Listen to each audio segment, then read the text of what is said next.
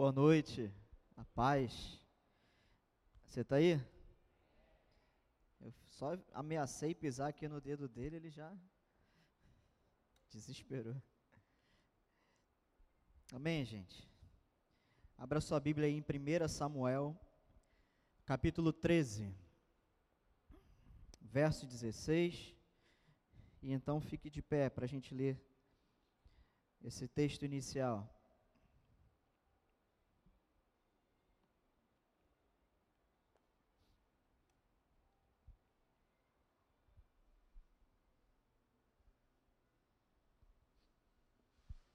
Primeira Samuel 13, 16.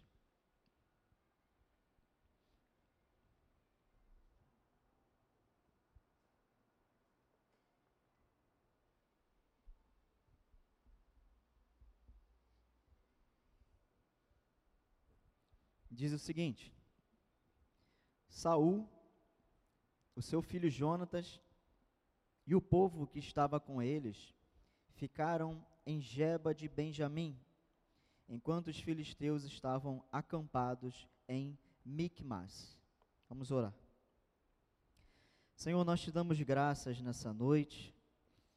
Pedimos que a tua presença esteja sobre nós nesse momento não que não estivesse antes, mas a tua presença que nos faz entender a tua palavra, o teu Espírito Santo que ilumina as nossas mentes, os nossos corações, que nos faz nos despir de nós mesmos, daquilo que nós achamos, dos nossos conceitos e preconceitos, para que a tua palavra possa entrar e habitar profundamente o nosso ser, transformando, libertando, ensinando, edificando e santificando, Senhor. Nós te pedimos, fale conosco nessa noite. Nós oramos em Cristo Jesus. Todos digam amém. Pode se sentar.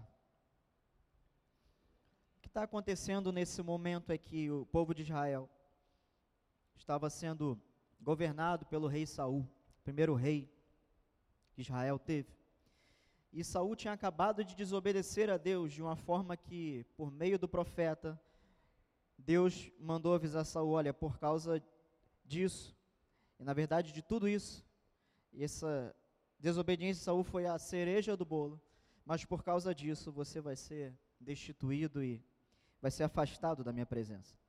Mas Israel estava diante dos filisteus, mais uma vez, né, uma pedra no sapato de Israel os filisteus estavam aqui com um contingente pequeno e com uma situação política muito desfavorável, uma situação é, militar desfavorável e de frente para um grande inimigo. E aqui onde nós lemos, verso 16, eu só resumi o que estava acontecendo antes, diz aqui que Saul e Jonatas e o povo, eles estavam numa região dali da terra de Benjamim, e os filisteus estavam do outro lado. Quero que você acompanhe comigo o verso 17. Nós vamos ler um bocado hoje, então conto com a tua atenção. Dando prosseguimento, os saqueadores saíram do campo dos filisteus em três tropas. Uma delas tomou o caminho de Ofra, a terra de Sual. A outra tomou o caminho de Bet-Oron. E a terceira, o caminho de onde se avista o vale de Zeboim, na direção do deserto. Ora, em toda a terra de Israel não havia um único ferreiro, porque os filisteus tinham dito: para que os hebreus não façam espadas nem lanças. Vamos dar uma, uma pausa aqui. Eu vou fazer várias pausas, vocês já sabem que eu costumo fazer isso. Situação desfavorável. Israel ainda estava na idade do bronze. Você que vai se lembrar aí da aula de história. Os filisteus já estavam na idade do ferro. Eles já tinham uma tecnologia de produzir ferramentas do dia a dia e armas de guerra de ferro. Israel ainda tinha os utensílios de bronze. E eles fizeram aquele monopólio da tecnologia. Verso 20: Por isso todo Israel tinha que ir aos filisteus para molar as lâminas dos arados e as enxadas e os machados e as foices. O povo de Israel, então, ele era dependente dos filisteus nesse contexto político, geopolítico. Você vai se lembrar no início da guerra que está tendo lá na Ucrânia que todo mundo ficou prejudicado na Europa, fornecimento de gás, porque eram dependentes da Rússia. A mesma coisa. Israel era totalmente dependente dos filisteus. Eles precisavam desse povo e da tecnologia deles para as suas ferramentas ficarem afiadas. Era o dia a dia daquela sociedade primitiva, né? Verso 21. Os filisteus cobravam dos israelitas oito gramas de prata para molar os fios das lâminas e das enxadas e quatro gramas de prata para molar machados e aguilhadas. Então, olha só o livre comércio, olha que coisa linda. Os filisteus, então, colocaram uma tabelinha salgada para os israelitas irem lá fazer todo esse trabalho aí de cutelaria com os ferreiros. Verso 22. Por isso, no dia da batalha, não se achou nem espada nem lança na mão de nenhum do povo que estava com Saul e com Jonatas. Só Saul e seu filho Jonatas tinham essas armas. Gente, a situação era tão a diferença era tão grotesca que o povo não tinha arma para guerrear contra um inimigo muito maior em número e em é, recursos bélicos. Só o rei e o príncipe que tinham armas. Verso 23: A guarnição dos filisteus saiu ao desfiladeiro de Micmais. Esse cenário aqui que a Bíblia está relatando é um desfiladeiro, um penhasco que tem na região de Israel. Ele é um penhasco grande de um lado, grande de um outro, e lá embaixo um vale. Isso é importante você saber, porque você vai entender algo que acontece aqui. Seguindo o texto, agora a gente entra no capítulo 14, verso 1. Um dia, a gente já pressupõe que esse embate aí durou alguns dias, essa situação, essa guerra fria ali, né? Um de um lado do penhasco, outro do outro, um sem nada, como alguns falam aí, sem um pedaço de pau para atacar no gato, e o outro armado até os dentes. Um dia, Jonatas, filho de Saul, o príncipe, disse ao seu jovem escudeiro, ele tinha ali um, o braço direito dele, o, o, o o Robin ali dele. Venha, vamos até a guarnição dos filisteus que está do outro lado. Olha só, gente. O príncipe, por livre e espontânea vontade, chama seu braço direito e fala o seguinte: Vamos lá onde onde estão os filisteus. Porém, ele não contou isso ao seu pai. Jonatas então tinha bolado uma estratégia, ele tinha pensado em algo para fazer ele não contou a seu pai Saul. Verso 2: Saul se encontrava na extremidade de Gibeá, debaixo da romanceira em Migron, e o povo que estava com ele eram cerca de 600 homens. Aías, filho de Aitube, irmão de Cabô, filho de Finéias, filho de Eli. Ou seja, tem um descendente do sacerdote Eli aqui, um, um neto dele. Filho de Eli, né, como Eli, sacerdote do Senhor em Siló trazia a estola sacerdotal. Tinha um sacerdote com o rei Saul, 600 homens. O povo não sabia que Jonatas tinha ido. Então Jonatas, escondido, vai para essa missão. Verso 4. Entre, entre os desfiladeiros pelos quais Jonatas procurava passar a guarnição dos filisteus, havia um penhasco íngreme de um lado e outro penhasco íngreme de outro lado. Um se chamava Bozês e o outro Sené. Um deles se erguia ao norte, diante de Micmais, o outro ao sul, diante de Geba. Então você vê que são exatamente os dois lugares onde estava o povo de Israel, povo filisteu, e Jonatas tentando fazer essa travessia. Verso 6: Jonatas disse ao seu escudeiro: Venha, vamos até a guarnição desses incircuncisos. Olha só. Vocês lembram que Davi também usou essa, essa expressão quando ele se referia aos filisteus? Porque o povo de Deus era, tinha o sinal da aliança, que era a circuncisão, e os filisteus não. Então, vê que Jonatas aqui ele está determinado. Ele diz: Talvez o Senhor nos ajude, porque nada pode impedir o Senhor de livrar, sejam com muitos ou com poucos. Então a gente começa a ver que essa loucura de Jonatas não é tão loucura, é fé.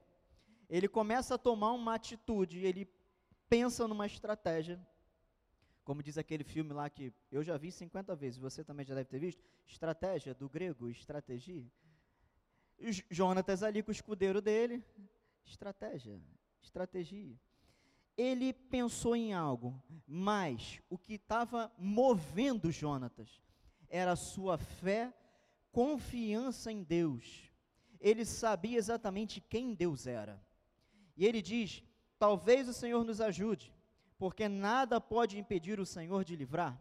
Ele sabia que Israel era o povo de Deus e que aqueles inimigos não poderiam prevalecer sobre o povo de Deus, porque o povo de Deus é de Deus, é propriedade de Deus, é Deus quem cuida, é Deus quem guarda. Ele ainda diz: seja com muitos ou com poucos. Então Jonatas está muito cônscio da realidade.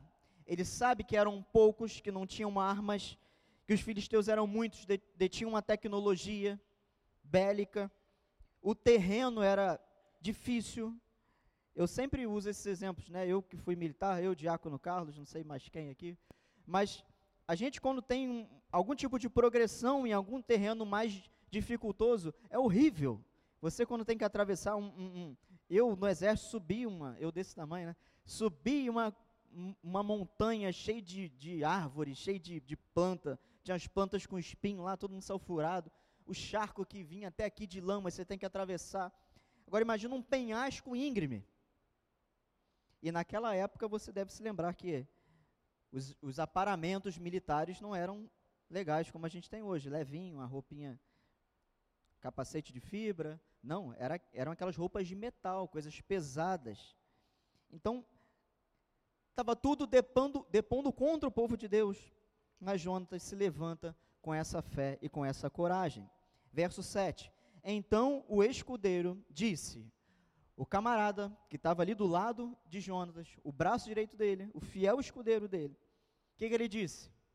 Jonatas, você está bem? Você já pensou? Você já calculou os riscos disso?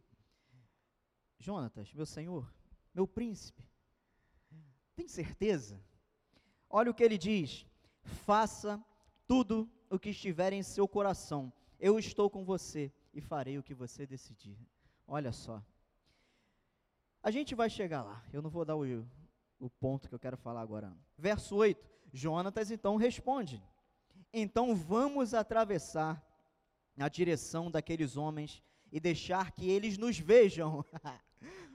Jonatas perdeu o juízo, meus irmãos ele vai sozinho, ou melhor, com seu escudeiro, na direção do povo inimigo, só ele tendo posse da arma,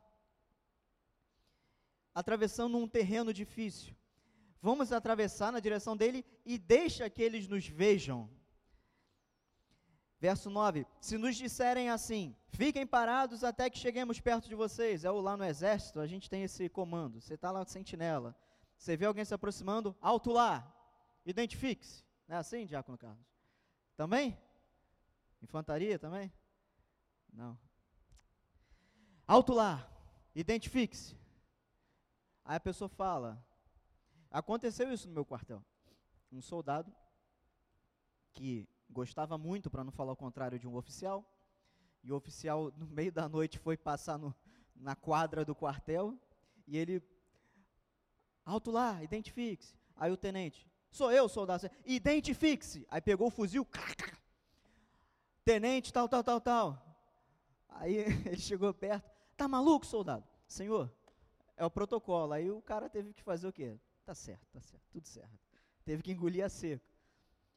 É isso que o Jonas está falando. Ó, vamos passar lá. Se eles nos observarem e falar, ô, alto lá, para aí quem é, fica aí. Fica aí, para aí que a gente vai chegar aí, saber quem é. Jonatas diz: se eles falarem isso, então ficaremos onde estamos e não subiremos a eles. Eles iam começar a descer em campo aberto para serem vistos. E se eles fossem vistos e os filisteus dissessem: opa, parou, fica aí, a gente vai chegar aí para ver quem é. Se eles falassem isso, Jonatas ia abortar a missão. Verso 10: Porém, olha só, gente, se disserem: venham até aqui, então subiremos pois o Senhor os entregou em nossas mãos, isso nos servirá de sinal. Vocês percebam que a lógica da fé é exatamente o contrário da lógica da razão. Como estratégia militar que falaria, vamos em campo aberto, dois homens sozinhos contra um, uma guarnição, e se disser, fica onde está que a gente vai ir, era o melhor cenário para eles atacarem. E não venham até aqui. Tudo ao contrário. Verso 11. Quando os dois se deixaram ver pela guarnição dos filisteus, estes, os filisteus, disseram: Eis que os hebreus estão saindo dos buracos onde estavam escondidos, que o povo estava todo intocado. Eis que os hebreus estão saindo. Verso 12: Os homens da guarnição disseram a Jonatas e a seu escudeiro: O que, que eles disseram? Subam até aqui e nós daremos uma lição em vocês. Meu Deus, era um desfiladeiro. Eles estão falando assim: vocês estão tentando vir? Vem se vocês conseguem. Se vocês chegarem aqui, a gente acaba com vocês. Porque eles nem cogitaram aqueles dois homens sozinhos conseguirem atravessar, porque era um penhasco íngreme. Alguém que já fez rapel? Ninguém fez rapel, gente? Do exército fez rapel, não? Ah, tá, também, né? Aquele paredão de pedra. Você imagina, na, nessa região aqui de Israel, é uma região rochosa, desértica. Não tinha um galho para se segurar. Era algo terreno pedregoso. E eles vendo, o que, que esses hebreus estão, estão tentando vir? Não pode vir. Péssimo convite. Então Jonatas disse a seu escudeiro: Venha atrás de mim, porque o Senhor os entregou nas mãos de Israel. Meus irmãos, que fé! Verso 13: Então Jonatas subiu engatinhando, e o seu escudeiro foi atrás. Olha só, gente. Nem o James Bond pensou nesse roteiro, nem o aquele camarada do fez o Star Wars, qual era o nome dele? O Lucas? Esqueci. O cara que criou o filme lá. Enfim, ninguém em Hollywood pensou nesse roteiro. Jonatas começa a engatinhar para passar de um penhasco para o outro. E olha o que diz o verso 3 aqui na parte B.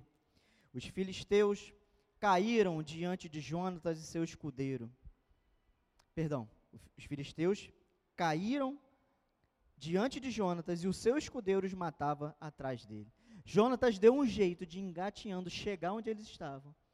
E talvez por meio dos túneis, aqui a Bíblia não é específica e a gente está aqui só cogitando, os túneis que tinham por dentro das pedras, as cavernas, Jonatas foi se esgueirando até chegar, puxa um, o escudeiro vem, vral, aí vai lá, puxa outro, manda pro colo do capeta, como dizia aquele, aquele Wagner Monte lá. Jonatas e seu escudeiro sozinho começaram a fazer isso. Verso 14: Neste primeiro ataque, Jonatas e seu escudeiro mataram perto de 20 homens numa pequena área de terra. Olha só, os dois sozinhos num penhasco íngreme, engatinhando, mataram 20 homens mais preparados. Verso 15: Houve grande espanto no arraial, no campo e entre todo o povo. Também a guarnição e os saqueadores tremeram, e até a terra tremeu. Foi um terror causado por quem? Por Jonatas. Foi? Foi um terror causado pelo escudeiro de Jonatas? Foi um terror causado por Deus. Lembra que Jonatas falou? O Senhor. Lembra que Senhor em caixa alta na tua Bíblia é o nome santo de Deus? E a Vé nos entregou os filisteus. Verso 16.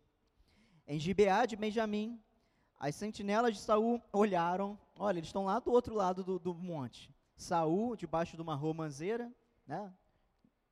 De boa, 600 homens do sacerdote, e eles estão olhando lá do alto, o outro lado do penhasco, e eis que a multidão dos filisteus se dispersava correndo uns para cá, outros para lá. Então Saul disse ao povo que estava com ele: Contem aos soldados e vejam quem é que saiu do acampamento. Contaram, e eis que nem Jonatas e nem seu escudeiro estavam ali. Saul então pergunta: o que está acontecendo? Vê, vê, faz a contagem aí, quem é que fugiu? Quem é que está faltando aqui? Alguém chega, Senhor, está faltando teu filho, Jonatas e o seu escudeiro. Verso 18: Saul disse a Aí, o sacerdote: Traga aqui a arca de Deus. Isso porque naquele dia ela estava com os filhos de Israel.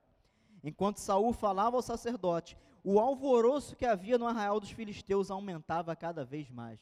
Meus irmãos, dois homens sacudiram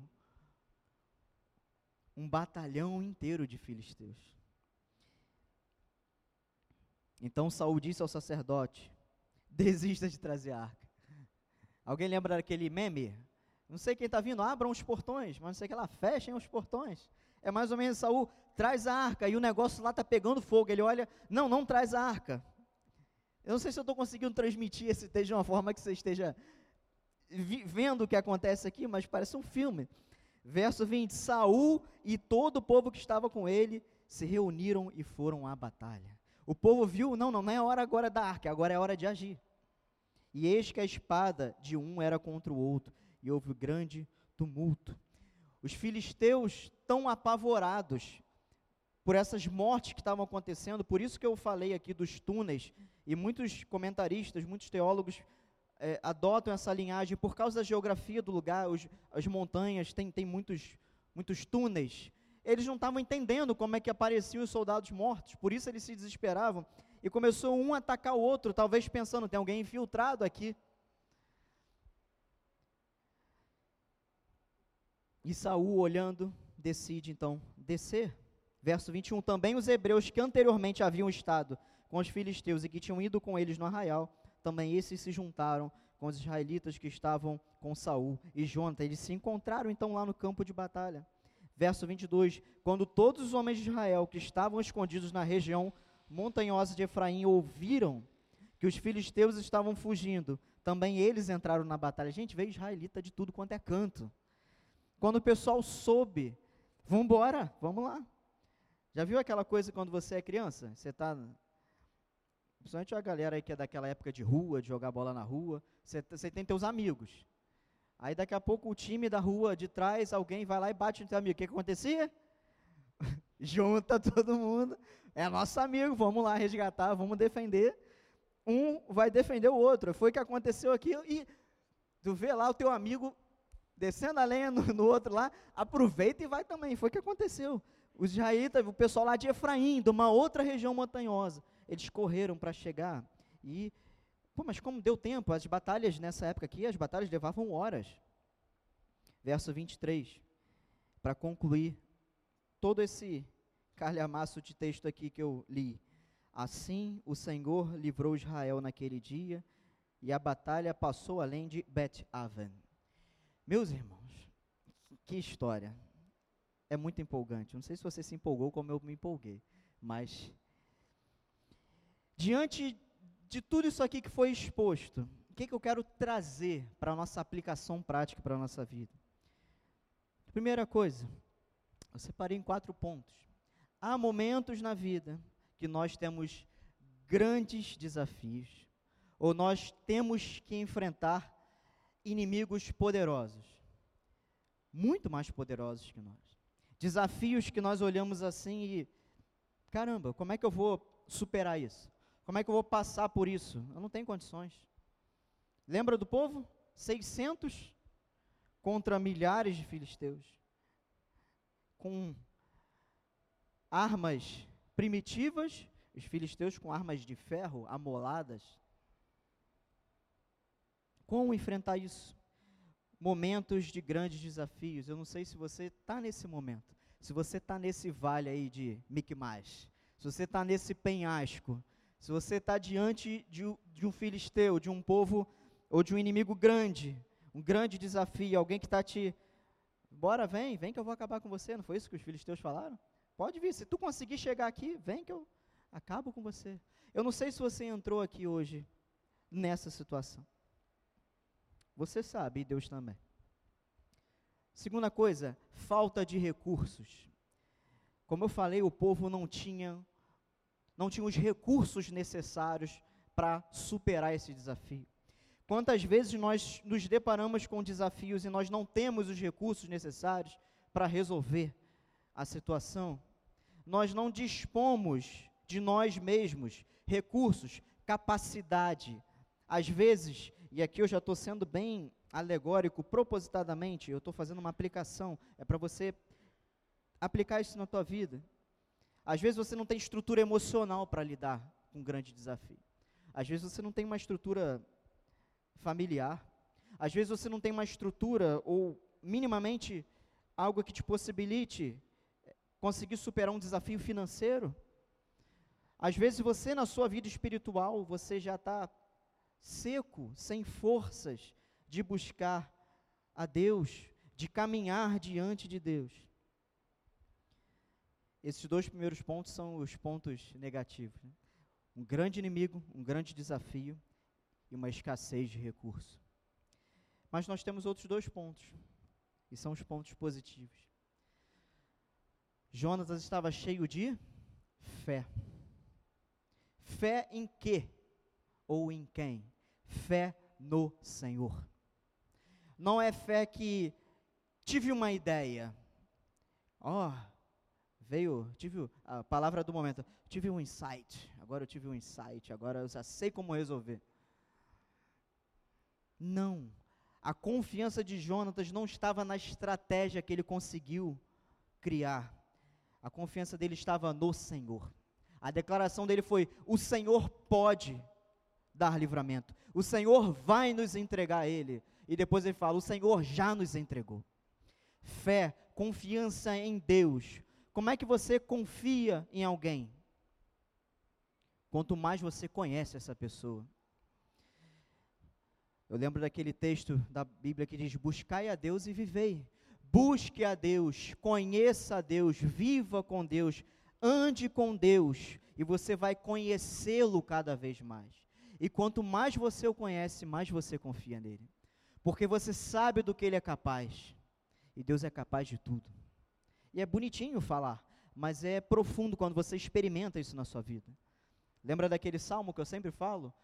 Provai e vede que o Senhor é bom.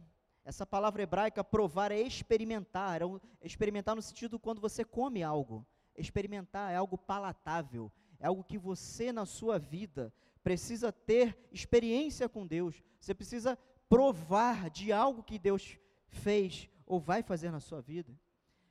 E aí você tem, no bom sentido, você tem história para contar. Você tem calo na mão, no pé, você tem cicatriz ali que vai te remeter a um momento que Deus fez algo na tua vida. E aquilo ali vai ser só um memorial para você. Lembra quando o povo, por vezes, edificava, erigia é, aqueles, aqueles monumentos, memoriais? E você lê na Bíblia, e ali o povo erigiu um, um memorial ao Senhor e deu o nome de, por exemplo, Betel e deu o nome de tal coisa, porque aquilo ali era um, era um símbolo, algo visível, que quando o povo olhava, lembrava de tudo que Deus tinha feito. O povo, quando olhava, não lembrava da batalha, lembrava da vitória. As nossas marcas, meus irmãos, enquanto cristãos, as nossas marcas, elas existirão. Sabe por quê? Porque o nosso Senhor Jesus Cristo, ele possui as marcas nele. As marcas dos pregos, o furo do lado as marcas de Cristo proclamam a vitória de Cristo. E o próprio Senhor disse que os seus discípulos não seriam isentos das dificuldades antes, eles passariam pelas mesmas coisas que o, que o Mestre passou. Deus não, não vai nos privar das dificuldades, das guerras, das batalhas, mas nós vamos passar por isso. E nós vamos passar por isso. A gente não vai morrer em campo de batalha. E as cicatrizes das guerras vão ser para a gente olhar e não lembrar da dor, mas lembrar da vitória. As marcas do cristão são para lembrar das vitórias, são para trazer alegria. Você percebe como a lógica de Deus é, é diferente da lógica do mundo? Quando alguém aí no mundo olha para uma cicatriz na sua vida, que eu não falo de uma cicatriz de forma literal, algum evento que teve traumático, uma enfermidade, uma perda, o mundo que não tem Deus como seu Senhor, que não tem a, que não tem a fé, que não tem a esperança em Deus, eles olham para essas marcas e eles se lamentam, eles lembram da dor. Nós que somos de Deus, nós olhamos para marcas e nós nos alegramos. E nós dissemos: Olha o que Deus fez. Olha o que Deus me fez passar. Olha como Deus me livrou disso, como Deus me fez atravessar. Olha como Deus me fez superar. E quando a gente chega do lado de lá, a gente já nem lembra da dor. A dor já nem não tem sua importância. Ela foi ofuscada pelo pela glória da vitória. E Jonatas, cheio dessa fé e dessa confiança, por conhecer a Deus, ele então ele toma uma decisão. Não foi só a estratégia e não foi só a fé, foi a decisão. Tiago fala: Você tem fé? Você crê que Deus é o Senhor? Ótimo, show de bola. Até os demônios creem. Creem e tremem. Agora, me mostra as obras da tua fé. É isso que eu quero ver. Jonatas, ele tinha fé, ele tinha confiança, mas ele tomou uma decisão. Não adianta vir aqui, ou seja lá qual for a igreja, a denominação, importa a placa, onde a palavra de Deus está sendo pregada, não, não, não vale nada ir, frequentar, ouvir, entender, concordar. Não adianta nada se não tomar atitude. Não adianta nada. É o famoso vai nadar e morrer na praia. Não adianta conhecer a Deus, nós temos que tomar atitudes coerentes com aqueles que dizem que conhecem a Deus. Você concorda com aquilo, tudo aquilo que você ouve aqui? Ótimo. Você acha belo e bonito a pregação da palavra? Ótimo. Glória a Deus. Mas esse é um lado da moeda. O outro, e talvez o mais importante, é pegar tudo isso que você ouve, tudo isso que Deus te fala, tudo isso que Deus tem te pedido, tudo isso que Deus tem te exigido e tomar uma decisão. E tomar decisão, meus irmãos, muitas vezes não é fácil. Jonatas estava com seu escudeiro diante de um batalhão, num terreno difícil e sem armas, mas ele tomou a decisão. A decisão de fé em Deus, ela não é baseada nas circunstâncias. Ela não é baseada nos ventos favoráveis. Ela não espera o momento perfeito. Não espere o momento perfeito para tomar uma decisão que Deus quer que você tome. Sabe por quê? Não vai ter esse momento perfeito. A gente vai estar sempre enrolado com alguma coisa desse mundo, meus irmãos. Esse mundo é um deserto, é uma peregrinação. É lugar de luta. Não é um lugar de conforto e de. Quem quer usufruir do conforto do mundo são aqueles que não conhecem a Deus. Nós não somos desse mundo. A gente não quer usufruir do conforto desse mundo.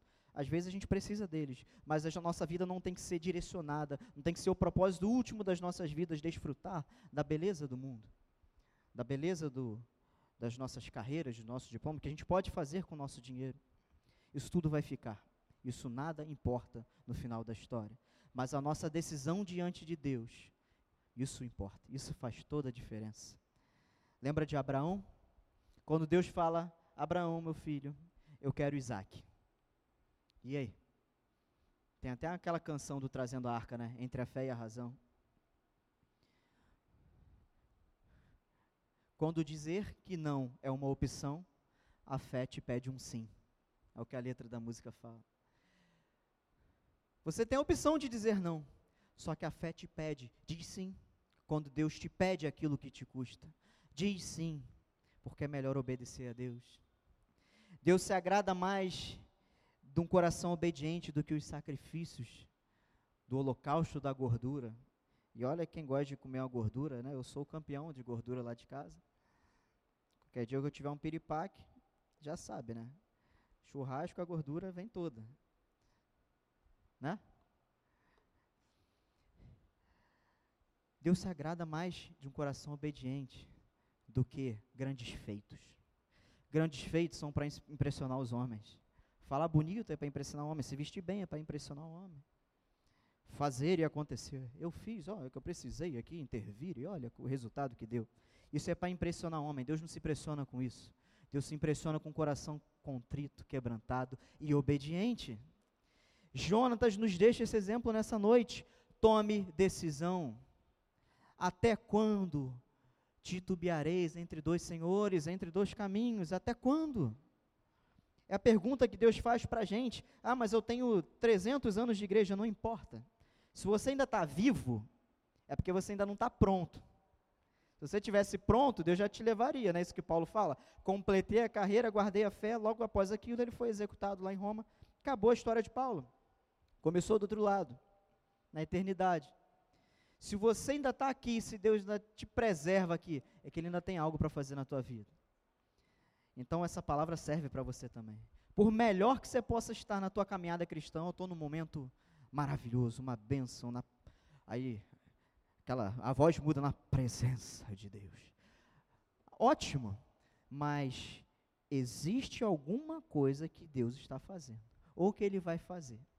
Estamos nesse processo, meus irmãos e é necessário tomar decisões de fé. Decisão de fé. Não adianta falar, eu creio, é, eu entendo, faz sentido, realmente, tem razão.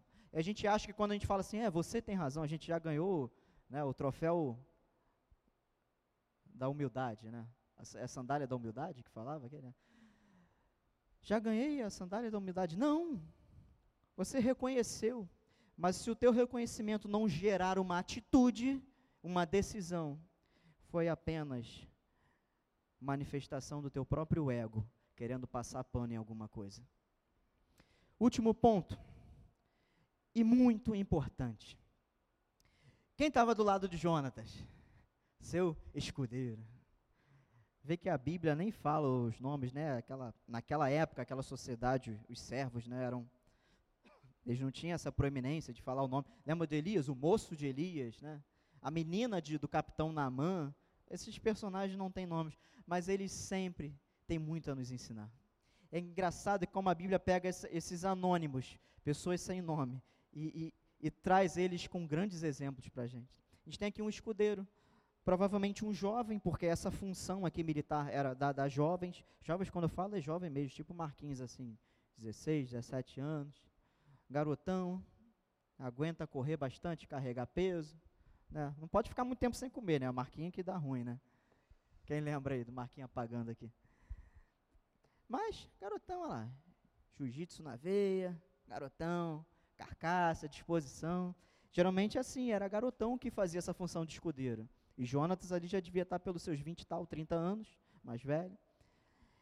Um jovem escudeiro que tinha as palavras certas na hora certa, mais do que as palavras, o seu coração estava posturado, posicionado da forma certa. Quando Jonatas fala, ó, a nossa missão é o seguinte, a missão suicida. A gente vai fazer isso, isso, isso, isso. E o escudeiro, beleza, faça tudo o que estiver no seu coração. Eu estou no verso 7. Eu estou com você e farei o que você decidir. Olha só. É o quarto ponto, a companhia certa. Busque uma companhia certa para a tua vida.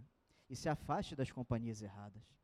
A companhia certa é a companhia que te aproxima de Deus. A companhia certa é aquela que te ajuda a corrigir as tuas falhas. Não é aquela que passa a mão na sua cabeça quando você erra. Não é aquilo que fala o que você sempre quer ouvir. É aquela que fala da parte de Deus. E às vezes o que Deus fala é justamente o que a gente não quer ouvir. E 99% dos casos é, é, é, é isso, né? Deus está sempre. Nossa, porque a nossa natureza é contrária às coisas de Deus. Então, é sempre, ai Senhor, é isso. É sempre obedeça, não faça. Então, sempre contrariando. A companhia certa aqui foi também instrumento de Deus. Foi aqui o, o que impulsionou Jonatas também a agir. Busque as companhias certas. Isso faz toda a diferença. Cuidado com quem anda do teu lado. Cuidado com quem te aconselha. Cuidado com quem te dá opinião. Cuidado com quem te dá opinião sem nem você ter pedido. É pior ainda. Cuidado. Fique perto daqueles que têm algo de bom, algo de Deus para acrescentar na tua vida. E aí você vai estar diante de um vale, com o inimigo à frente, e essa pessoa do teu lado vai falar assim: olha, você falou que veio no teu coração te passar. É isso. É isso que Deus quer. Vamos embora, eu estou contigo. Conta comigo. Essa é a tua decisão? Vamos embora, vamos lá. Eu estou contigo e a gente vai passar. E o escudeiro passou com Jonas e ainda ajudou Jonatas ali a executar os inimigos. Foi um trabalho em equipe, né?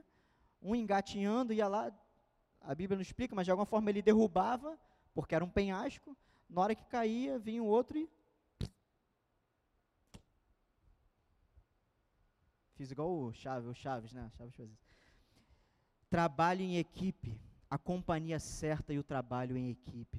Isso faz toda a diferença. Vocês estão entendendo? Vocês estão aí? É isso que a Bíblia nos ensina nessa noite. Desafios teremos, muitos. Geralmente é um pior do que o outro. É igual o videogame, né? Você passa de uma fase, a outra é pior. E a outra é mais difícil, a outra é mais. Sabe por quê? Porque você está ficando mais experiente. Você está ficando mais. Desculpa a expressão, gente. Mas a gente está em casa. Você está ficando mais malandra. Você está ficando mais cascudo. E aí a, a próxima luta que vem, ah, se vier do mesmo nível do outro, vai ser fácil. Deus quer te tornar mais aperfeiçoado. Deus quer te tomar, Deus quer te tornar melhor. Deus quer que a tua fé seja edificada. Por isso os desafios vão vindo maiores. E aí você vai, ó, passando de nível. E você vai passando de nível, vai passando de nível. Aí quando você já está lá, tem um joguinho, Gabriel que joga aquele da palavra, né? É o Palavra Guru. O nível vai até o 9.999. Você já tá, eu joguei isso até o 3.000 e pouco. Eu desisti de jogar porque não tinha fim. Aí você chega, agora é o fim. Eu já estou no nível 3.497. Não, tem o 3.498. Meus irmãos, nós estamos aqui para isso. Diz a palavra que Deus, Ele depura a nossa, a nossa fé como o ourives depura o ouro. Sabe para quê? As impurezas vão saindo e o ouro vai ficando cada vez mais puro. Essas coisas vêm, meus irmãos, não para nos matar, mas para nos aperfeiçoar, para nos tornar melhores, melhores pessoas, sobretudo melhores cristãos. E a gente vai adquirindo paciência, longanimidade, temperança, domínio próprio. Lembra quem estava aqui ontem que o pastor Henrique falou? O fruto do espírito, amor, amabilidade, domínio próprio, gente, olha só, domínio próprio. Como é difícil. Ainda mais hoje em dia que está todo mundo à flor da pele. Situação de alguém chegar, ah, bom dia, o que, que foi? Não, só queria perguntar se essa rua aqui é Pernambuco. As pessoas estão assim hoje em dia. O mundo está horrível o relativismo, a sociedade, a economia. Sabe, é um, são as esferas da vida humana, mas as nossas correrias, nossos trabalhos cada vez exigem mais da gente. Família, para quem tem filho, criar filho nesse mundo é coisa de louco, é desafio igual o Jonas. É tanta coisa, tem que chegar em casa, tem que desdizer, desculpa a expressão, eu sei que não existe essa palavra, mas tem que desdizer tudo que colocam dentro do ouvidinho dele na rua. Você chega em casa, não, ó, isso aqui está errado. Pastor Daniel tem um testemunho desse, né? Que a Bia, minha esposa, quando era criança, chegou na escola falando que as criancinhas iam tudo para o inferno se não aceitasse Jesus. Tudo bem que ela exagerou, né, gente? Ela exagerou. E, e ele foi chamado lá. O pai, a tua filha, as crianças estão aterrorizadas, não querem nem mais ir para a escola, traumatizada, tomando alprazolam, rivotril, por causa da tua filha, que está falando que se não aceitar Jesus vai para o inferno. Aí o pastor, na sua delicadeza e sabedoria, bom, ela não mentiu. o que eu estou querendo dizer com isso? É exatamente esse desafio, nossos filhos, as pessoas que nós temos, nós que somos liderança na igreja, ensinar. Gente, é ensinar tudo ao contrário do que ensina aí fora. É um trabalho árduo, é um trabalho difícil mas com a ajuda de Deus a gente consegue, minha gente. Amém? Que você saia daqui nessa noite animado, alegrado por essa palavra. Porque eu sei que você está passando por algum desafio. E amanhã vai ter um pior, fique tranquilo. Mas nós somos do Senhor. E o que que Jonatas disse? Eu sei que o Senhor pode me livrar. Eu sei que o Senhor pode me livrar. O desafio é grande, Deus pode te livrar. Eu não tenho os recursos, Deus pode me livrar. É impossível, para Deus não. Mas, contudo, porém, entretanto, todavia, precisa da tua decisão, da tua atitude de fé. Amém?